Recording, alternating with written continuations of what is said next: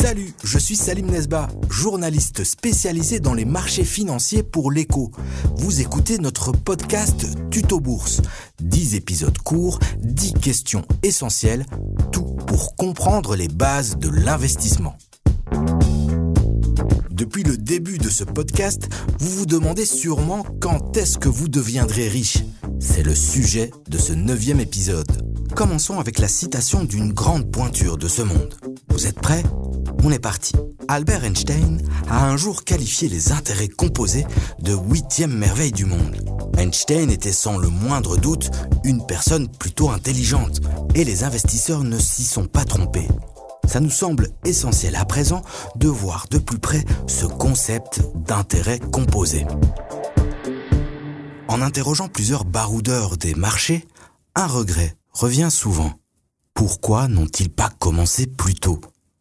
Et oui, pourquoi au fond? Vous l'avez sans doute deviné, tout ça a un lien avec les intérêts composés. Plus vous commencez à épargner tôt ou à investir tôt dans notre cas, plus votre argent aura le temps de faire son travail. Les intérêts composés sont des intérêts sur des intérêts, car les intérêts que vous ne percevez pas sur vos placements généreront eux aussi des intérêts, à condition de ne pas y toucher. Prenons un exemple.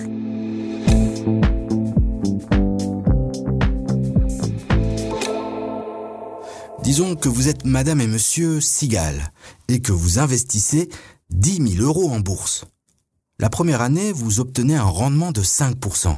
Bien joué, vous avez maintenant 10 500 euros, soit une plus-value de 500 euros.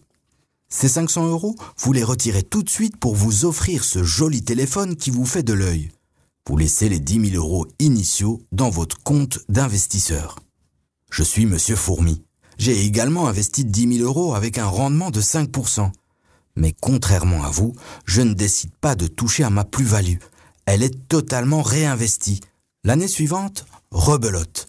Madame et Monsieur Sigal gagnent à nouveau 500 euros avec leur mise de 10 000 euros.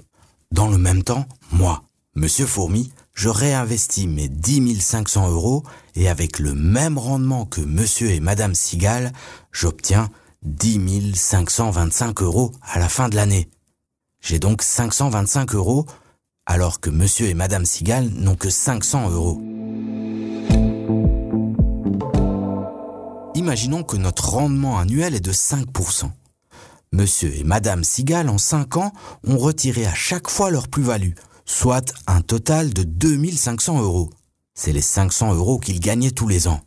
Moi, Monsieur Fourmi, après 5 ans, et toujours avec 5% de rendement annuel, ma plus-value s'élève à 2762 euros. Et toujours sur le même raisonnement, après 10 ans, on est à 5000 euros de plus-value pour monsieur et madame Sigal contre 6250 euros pour moi. Et enfin, après 20 ans, madame et monsieur Sigal, qui ont donc retiré tous les ans leurs 500 euros de plus-value, arrivent à une somme de 10 000 euros tout rond. Moi, qui n'ai rien retiré du tout et qui a fait confiance à Albert Einstein, et la force exponentielle des intérêts composés, je me retrouve avec une plus-value de 16 530 euros et beaucoup de virgules. Vous voyez, c'est assez simple, ce principe des intérêts composés. Les 500 euros d'intérêt de la première année génèrent à leur tour des intérêts la deuxième année, et ainsi de suite. Cela garantit une croissance exponentielle de votre portefeuille. Cet exemple montre aussi l'intérêt d'avoir une stratégie au long terme.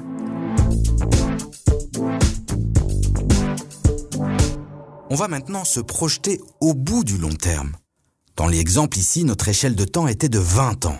Moi, dans 20 ans, j'aurai 60 ans, si tout se passe bien. Et mes enfants auront 25 et 30 ans. Nous allons à présent voir ce qu'on peut faire avec son compte d'investisseur une fois arrivé au bout de ce fameux long terme. Première option, tout liquider. En d'autres termes, je décide à 60 ans de vendre toutes mes actions, toutes mes obligations, je passe à la caisse, comme on dit. Avec tout cet argent, je m'offre un magnifique voyage, peut-être sur la Lune. Je donnerai un petit coup de pouce à mes enfants pour financer un projet ou l'achat d'une maison. Mais quand j'aurai dépensé tout cet argent, ce sera fini. Dans 20 ans, je peux aussi parvenir à tirer des revenus supplémentaires de mes investissements. Autrement dit, gagner de l'argent avec l'argent que j'ai investi. Et il existe plusieurs façons de le faire. Nous allons en examiner deux ensemble. Les dividendes. La distribution des bénéfices des entreprises. Vous vous souvenez? Si tout s'est bien passé, vous les avez réinvestis tout en construisant votre portefeuille et ils ont bien contribué à la croissance de vos actifs. Maintenant que les actifs sont constitués, ils peuvent également vous procurer un revenu. Peut-être avez-vous d'ailleurs beaucoup d'actions à dividendes dans votre portefeuille. Alors la deuxième option consisterait, plutôt que de tout vendre, à ne plus réinvestir ces dividendes, mais à les considérer comme un revenu. Après bien entendu, une retenue à la source de 30%. N'oubliez pas notre épisode sur les coûts. Une troisième option consiste à réorganiser votre portefeuille pour y inclure davantage de titres à dividendes. Par exemple, il existe des fonds et des trackers qui ne se focalisent que sur cet aspect et n'investissent que dans des entreprises qu'on appelle les aristocrates du dividende. Ce n'est pas un titre honorifique, mais plutôt un club très fermé. Ce sont des sociétés qui vont payer un dividende dont le rendement augmente d'année en année pendant une longue période. On parle généralement de plus de 25 ans. Recevoir un dividende qui augmente chaque année semble être une bonne base pour se constituer un revenu, non?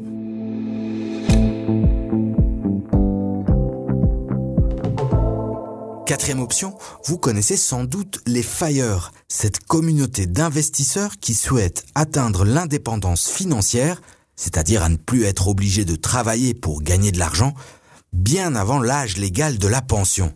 L'une des pierres angulaires des FIRE, c'est la règle des 4%. Mon collègue Marc Lambrex va nous l'expliquer.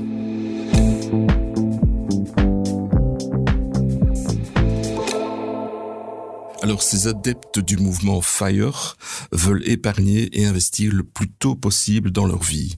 Ils savent que l'investissement à long terme va jouer en leur faveur. Dans le même temps, leurs dépenses personnelles sont strictement contrôlées.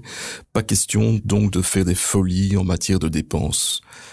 Ils veulent surtout réinvestir au maximum leurs revenus professionnels sur les marchés, c'est-à-dire les marchés d'actions ou le marché immobilier.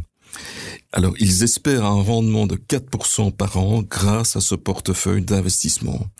4%, ce n'est pas irréaliste. Cela correspond grosso modo à la moyenne annuelle du rendement des actions belges de 2000 à 2021. On est même à plus de 5% sur les 50 dernières années. Alors, vous vous demandez sans doute combien d'argent il vous faut pour suivre une telle stratégie. Disons que vous voulez avoir à votre pension un revenu mensuel de 2000 euros. Cela représente 24 000 euros par an. Selon la règle des 4% si cher au FIRE, vous devrez disposer d'un portefeuille d'investissement de 600 000 euros. Bien sûr, pour de nombreuses personnes, avoir un portefeuille d'investissement de 600 000 euros, c'est totalement irréaliste. Si on met la barre plus bas, le principe devient plus abordable. Disons que vous tablez sur un revenu complémentaire de 500 euros par mois. Il vous faudrait alors un portefeuille de 150 000 euros. C'est encore beaucoup d'argent, mais c'est plus réaliste que 600 000 euros, surtout si vous commencez jeune. Et vous pouvez poser la question à votre grand-mère, 500 euros de pension supplémentaire par mois, ce n'est pas négligeable. Bien sûr, tout ça a l'air très simple sur papier. En réalité, on n'est jamais certain d'atteindre les objectifs de rendement qu'on se fixe, aussi minimes soient-ils. Seule certitude, c'est que sur le long terme, c'est beaucoup plus facile. Il ne nous reste plus qu'un épisode dans notre tuto dédié à la bourse. Dans le prochain numéro, je vous donnerai des pistes pour approfondir vos connaissances et aussi pour gagner du temps dans vos recherches. Les 10 épisodes de cette série Tuto Bourse sont là pour enrichir vos connaissances boursières et survoler les bases pour investir intelligemment. Nous espérons que cet épisode vous a plu. N'hésitez pas à écouter les autres tutos bourse réalisés par l'écho. Et si l'investissement vous intéresse, allez jeter une oreille à Tracker, notre podcast qui donne chaque semaine la parole aux nouveaux investisseurs. À bientôt!